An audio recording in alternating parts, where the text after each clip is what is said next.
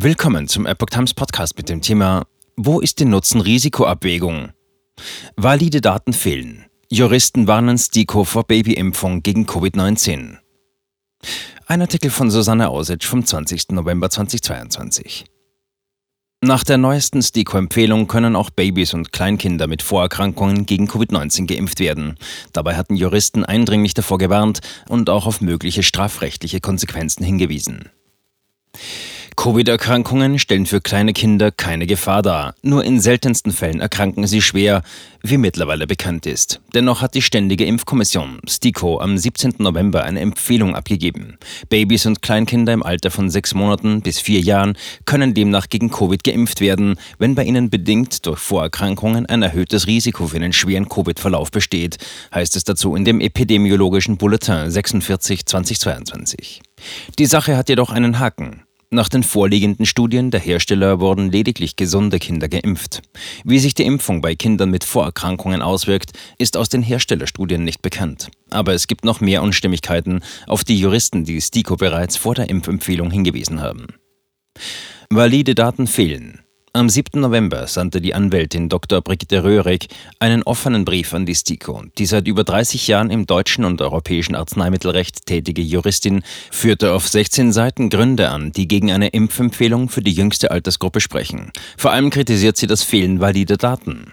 Aus den vorliegenden Studien betreffend die Kleinkinder von sechs Monaten bis vier Jahren gehe beispielsweise hervor, dass die ursprünglich ungeimpfte Kontrollgruppe entgegen den Grundsätzen der guten klinischen Praxis nach sechs Monaten mit Covid-Vakzinen geimpft worden sei. Damit endeten jäh sämtliche Beobachtungen, die Nutzen oder Schaden der Impfungen sowie Vergleiche zwischen den geimpften und ungeimpften Kindern ermöglicht hätten. Außerdem ist die Wirkung der Vakzine auf Kinder mit Vorerkrankungen nicht ersichtlich, denn zur Studie wurden ausschließlich gesunde Kinder zugelassen. Nur ein Drittel der Daten ausgewertet. Alarmierend jedoch sei, dass gar nicht alle Daten ausgewertet wurden, wie Röhrig in ihrem Schreiben an die STIKO anführt. In der Altersgruppe bis 23 Monate bekamen 1178 Kinder Comirnaty von Pfizer-BioNTech verabreicht, 598 hingegen ein Placebo.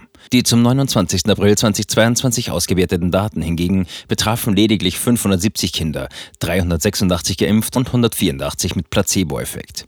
Es lag lediglich eine durchschnittliche Beobachtungszeit von 1,3 Monaten nach der dritten Impfung zugrunde und die Auswertung von 792 Kindern aus der geimpften und 414 aus der ungeimpften Gruppe fehlten.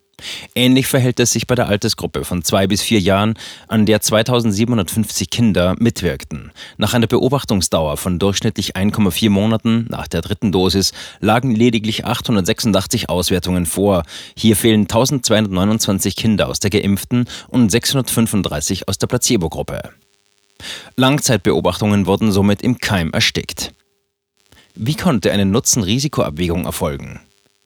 Röhrig verweist auf die Gefahr, dass Nebenwirkungen bei Kleinkindern wegen mangelnder Kommunikationsfähigkeit möglicherweise unentdeckt bleiben. Sie kritisierte auch, dass der Bundesregierung gar keine Daten über die Gefährdung von kleinen Kindern unter fünf Jahren durch eine Covid-Erkrankung vorliegen. Dies ging aus einer der Epoch Times vorliegenden schriftlichen Anfrage des Bundestagsabgeordneten Thomas Dietz im Oktober hervor. In der Antwort wurde lediglich Bezug genommen auf die vom Robert Koch Instituten veröffentlichten Wochenberichte.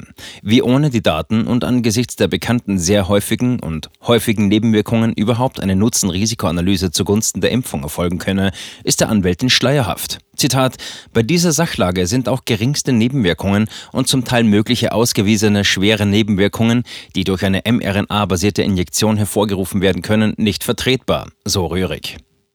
Weiterhin ist vorab festzustellen, dass Covid-19 für Kinder und erst recht im Alter von sechs Monaten bis vier, fünf Jahren keine Gefahr darstellt, so die Anwältin weiter.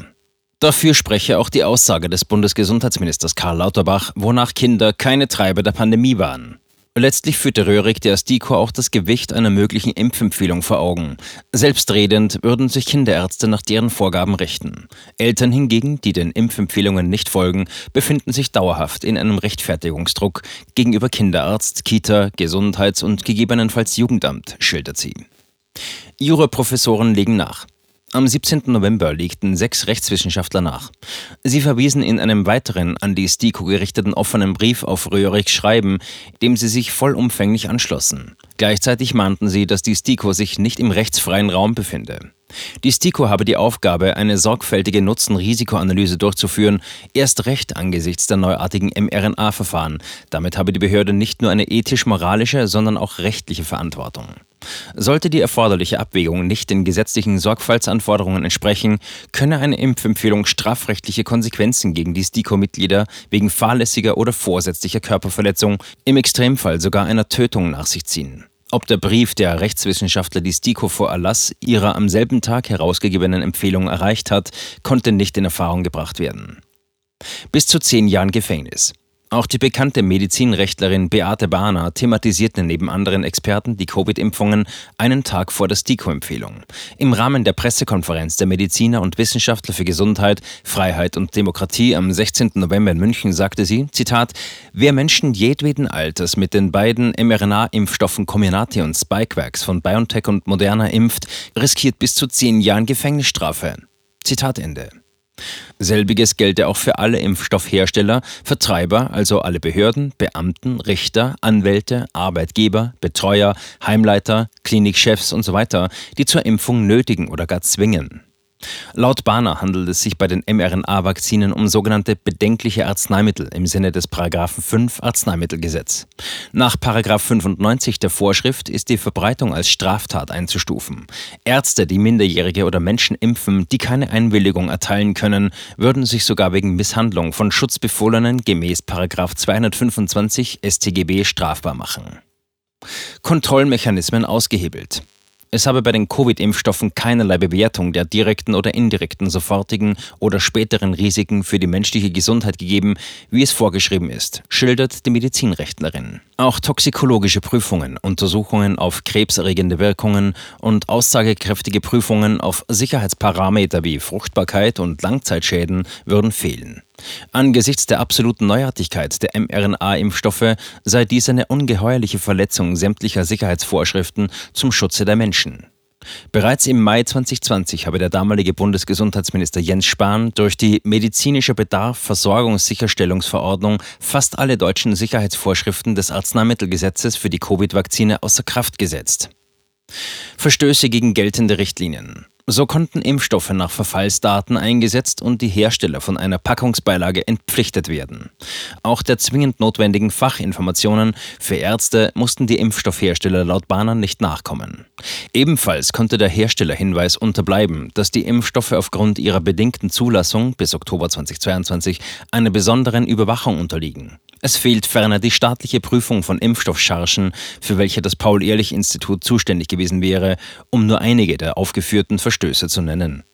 Damit wurden gesunde und meist nicht durch Corona gefährdete Menschen in Deutschland einer beispiellosen Gefahr von Impfschäden ausgesetzt. Sobana, die schon seit Beginn der Impfkampagnen vor möglichen Gefahren der Covid-Impfstoffe und deren strafrechtlichen Konsequenzen für Impfärzte warnt. Das Fass zum Überlaufen bringe jedoch die Tatsache, dass Impfstoffhersteller für mögliche Impfschäden nicht haften müssen. Ein Bundesgesundheitsminister, der still und leise eine solche, nach Ansicht der Medizinrechtlerin verfassungsrechtliche und damit nichtige Verordnung erlasse und 83 Millionen Bürger einem unabsehbaren Sicherheitsrisiko aussetze und 300.000 Ärzte hierüber nicht informiere, handelt in hohem Maße kriminell, so Bahner. Ihm fehle die Befugnis, eigenmächtig vom Parlament erlassene Schutzgesetze durch eine rangniedrigere Verordnung zu verändern. All dies sei ebenso wie die Zulassung der Covid-Impfung für Kleinkinder beispiellos in der Geschichte der Medizin, so Bahner. Ob gegen die STIKO-Mitglieder wegen der Impfempfehlung strafrechtliche Maßnahmen eingeleitet werden, bleibt abzuwarten.